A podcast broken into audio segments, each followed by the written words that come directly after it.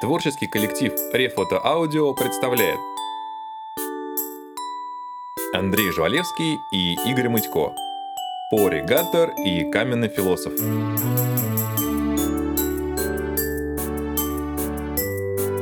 Глава 11 Тайна Саддама Хусейна.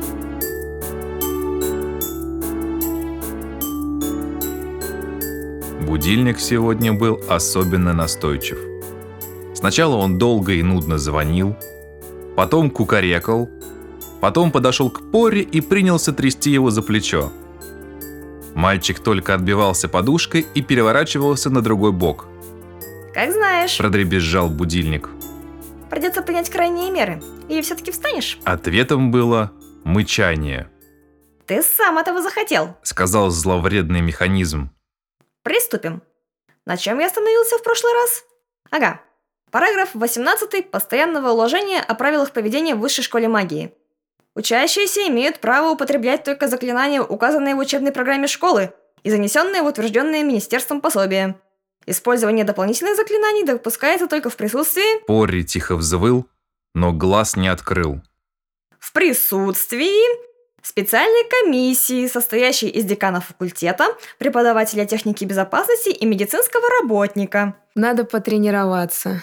Заметил Порри, словно бы сквозь сон. А то нам задали заклинание по разбиванию будильников, а я еще не потренировался.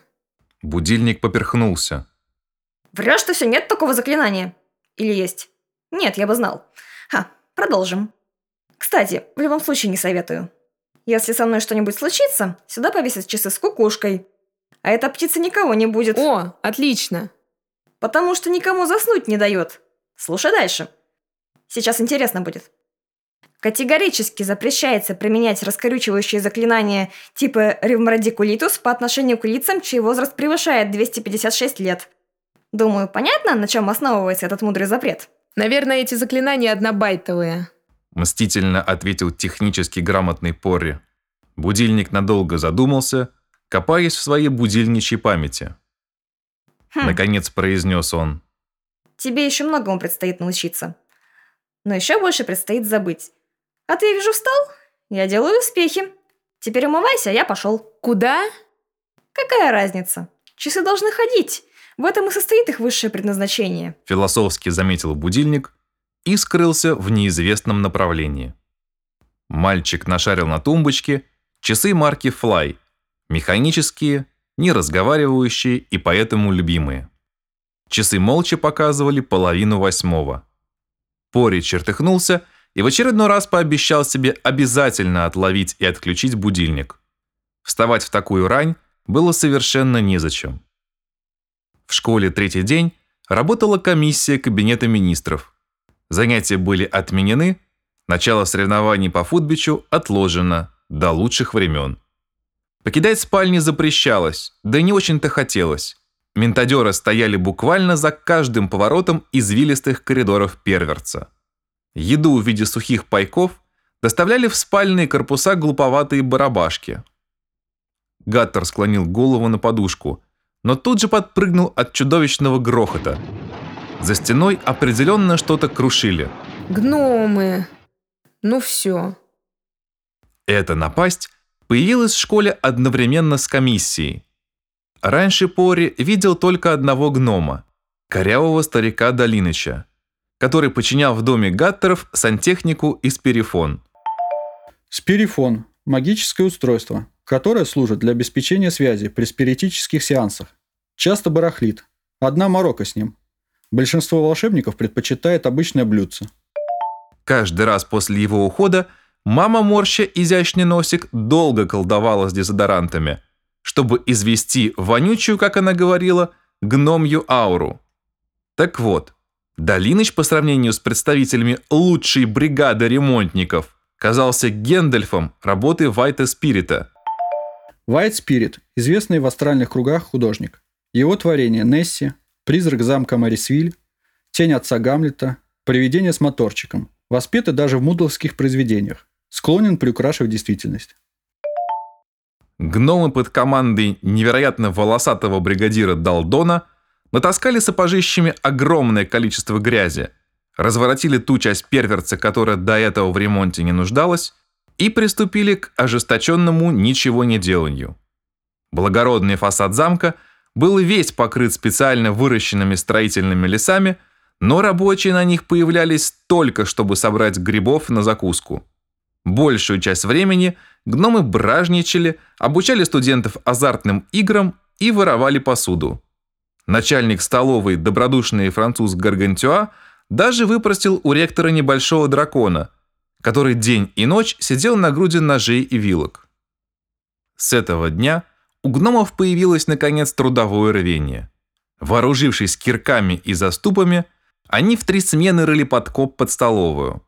Поскольку пытаться снова уснуть было бессмысленно, Гаттуру оставалось лишь одно, по большому счету, столь же бессмысленное занятие – чтение газет. Пори в очередной раз раскрыл магического колдуна на первой полосе. Черно-белые фигурки забегали по передовице, занимая места согласно замыслу редактора МК. Но увидев мальчика, разочарованно сказали «А, это опять он!» и снова принялись точить лясы. Пори надоел им так же, как и они надоели Пори. От нечего делать, Гаттер еще раз пробежал глазами заголовок. Скандал в школе волшебства накануне выборов. Чуть ниже было набрано «Сыновья помогают высокопоставленным папам в борьбе за премьерское кресло». Пори вздохнул. Журналисты решили повесить на него всех собак. Главным обвинением было то, что Гаттер, сын главы департамента суеверий, лишил магических свойств «а если» сына главы департамента затуманивания. На самом деле, а если младший пал жертвой собственного любопытства? Пока его держали в заточении за обезмаживание Мергионы, сын с тоски приспособил найденный где-то старый бинокль для подглядываний за девчоночьим душем. И вот однажды, когда он решил немного добавить увеличение, произошла небольшая фиолетовая вспышка, которая напрочь лишила его магических способностей. Расследование, проведенное ректоратом по свежим следам, выявило наличие в бинокле миниатюрной трубы Мордевольта. Пикантность ситуации заключалась в том, что в ночь на 1 декабря должно было состояться избрание нового премьера. И главным претендентом являлся Грег Аесли. До происшествия с сценом его отрыв от претендента номер два был просто огромен. Но как только история стала достоянием общественности и главный затуманивальщик стал стремительно терять шансы, выяснилось, что претендент номер два никто иной, как Дик Гаттер. И сын Гаттера, в свое время загадочным образом остановивший Мордевольта, учится с сыном А на одном факультете, на одном курсе и даже в одной группе. И за три недели до выборов младший А попадает под Мордевольтову трубу и превращается в мудло. Журналисты просто взвыли от восторга. Такую интригу они сто лет не могли выдумать. Пресса атаковала даже Гингему, которая с удовольствием позировала для колдографов, но ничего путного рассказать не смогла. У нее сейчас как раз был переходный период между двумя мальчиками, и все эти глупости с Мордевольтом шестикурсницу не очень интересовали. Пори перевернул газетный лист – но сестры под надписью «Отличница перверса раскрывает маленькие тайны маленького преступника» не оказалось. Скорее всего, она ошивалась где-нибудь на последних страницах, в разделе светской хроники. Взгляд Гаттера невольно уперся в самый крупный заголовок. «Чиновники против Мордевольта. Комиссия министерства пытается остановить волну обезмаживания в перверсе». Рядом находился заголовок поменьше – Детские годы будущего злодея. Воспоминания соседского гоблина. Соседскую страницу украшала огромная статья. Фрейд отдыхает. Вдумчивый анализ младенческих откровений зловещего Гаттера. За ней следовало Мэри и Дик Гаттеры, кто воспитал врага общества. Затем проводница поезда 13613 Гаттер поступил со мной как последний негодяй. Затем Ассоциация ортодоксальных мазохистов требует возобновить допросы с пытками. Или хотя бы пытки. Пори поморщился и отбросил посвященную ему газету. Судя по всему, приезд комиссии был вызван как раз шумихой в прессе. Почему-то после обезмаживания пейджер никто никаких комиссий не создавал. За трое суток домашнего ареста Пори 15 раз отправлял Филимона с посланиями Мергионе и Сену. А если держался молодцом, но неестественно много и однообразно, шутил про жизнь после магической смерти. Мерги ответила только один раз, когда дюралевый филин вернулся с внушительной вмятиной на боку. От невеселых дум Пори отвлек стук в дверь. Оставьте завтрак под дверью. Крикнул мальчик и сладко потянулся в постели. «Мистер Гаттер», произнес ледяной голос, совершенно не похожий на бормотание посыльного барабашки. Тот бы сказал «Мисс Тутутутар Гатутутутар». Вам надлежит явиться на заседание чрезвычайной комиссии по расследованию чрезвычайной ситуации в школе волшебства Первертс. Члены комиссии ждут вас в преподавательской через три минуты. Эй, дайте хоть позавтракать. Крикнул Порри, но ответом ему был только удаляющийся цокот копыт. Здравствуйте. Сказал Порри, робко переступая порог преподавательской. Вы меня вызывали? В комнате сидели два незнакомых Гаттеру волшебника. Первый – довольно крупный наголо бритый маг, взглядом перебрасывал с одного края преподавательского стола на другой теннисный шарик. Второй – маленький человечек в странной черной мантии, ужасно похожий на пастора, мрачно за шариком следил. На поре ни один из них не посмотрел. С каждой секундой шарик скакал все быстрее – а пастор мрачнел все больше. «Фанти!» – вдруг гаркнул он. Шарик нервно подпрыгнул и скатился под стол. «Простите, отец Браунинг». Смутился лысый. Задумался. И бритый наголо маг полез за шариком. Пори почувствовал себя неуютно. Он ожидал увидеть полный состав комиссии, то есть давно знакомых и посему не страшных Бубльгума, Мак Канарейкл, Лужа и Развенедела. Ах да, и эфемерного декана где-то Тамера – которого по умолчанию включали во все комитеты и комиссии.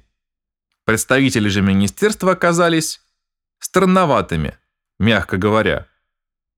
Лысый маг продолжал ползать под столом, бормоча «Шарик, шарик, цып-цып-цып, иди к папочке. Да где же ты, зараза?» Пастор сверлил теннисиста тяжелым взглядом. Пори почувствовал, что страх улетучивается, уступив место раздражению – что за неуважение? Сами же вызвали, сами же не обращают внимания. Он кашлянул. Никакой реакции. Сказал э, тот же эффект. Ах так! Пори сделал два осторожных шага назад, вышел из преподавательской, прикрыл за собой дверь, постоял пять секунд и с разбега ворвался в комнату. «Здравствуйте! Вызывали?» Пастор и Лысый синхронно повернулись к Гаттеру. «Ага», — сказал любитель теннисных шариков, уже сидевший за столом, на котором появилась груда пронумерованных папок. «Гарри Поттер, если не ошибаюсь». «Ошибаетесь. Поригатор». «Бывает», — сказал Лысый и спрятал одну из папок в портфель, заменив ее на более тонкую. «Фамилии очень похожи. Значит, Порри». Представитель министерства открыл папку. Гаттер тут же попытался в нее заглянуть. Лысый захлопнул папку и насупился. «Что вы можете рассказать по поводу дела, которое расследует комиссия?» А какое дело расследует комиссия? Дело об обезмаживании сцена «А если?» Отчеканил священник. Его глаза сверкнули, и в руке затрещал теннисный шарик. Ну и этой, Пейджер. Что вы можете сказать в свое оправдание? А вы кто? Сказал Порри. Искусству отвечать вопросом на вопрос его обучил Харли, когда они проходили сфинксов. На выпускном экзамене в маг-истратуре Харлею достался сфинкс. Молодой преподаватель с блеском выдержал испытание, ответив на все вопросы этого зверя. При этом Харл превзошел себя, добавив к традиционным «А ты как думаешь?» и «А что делать?» Эксклюзивное в смысле. Больше сфинксы на экзаменах не применялись. Прекратите отвечать вопросом на вопрос, вы не в Одессе. Я отец Браунинг. Надеюсь, вы понимаете, что это значит? Да, У вас есть сын или дочь по фамилии Браунинг?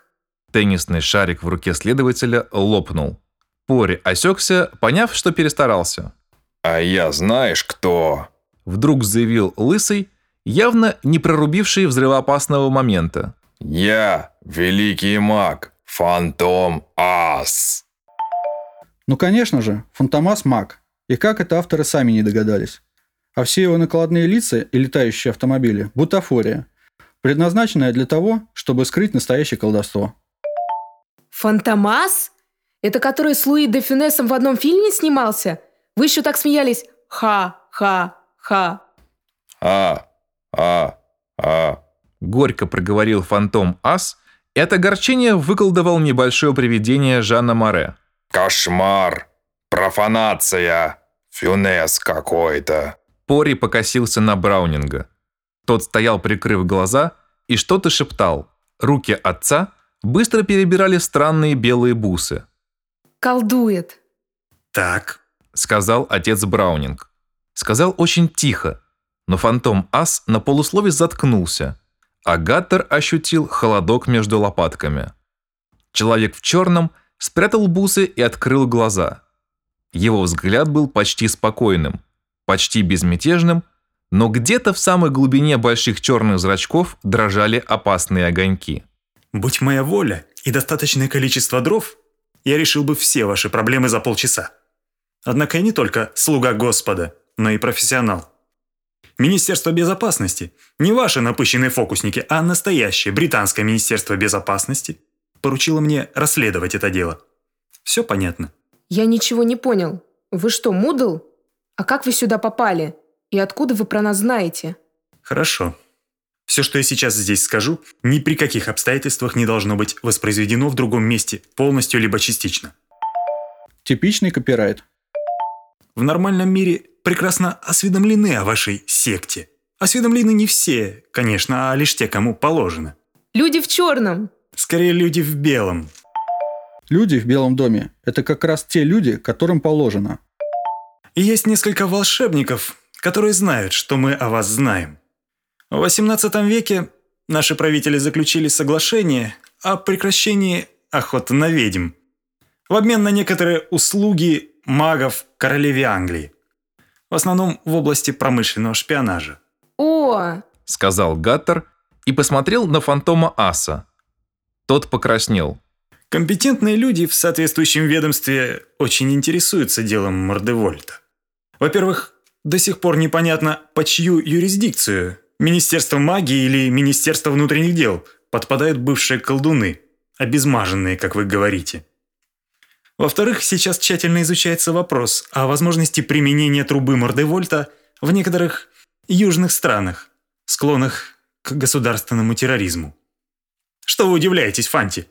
Или вы полагали, что Бен Ладен и Саддам Хусейн мудлы? Пори поймал себя на том, что слушает, открыв рот. И последняя деталь. Почему здесь оказался именно я?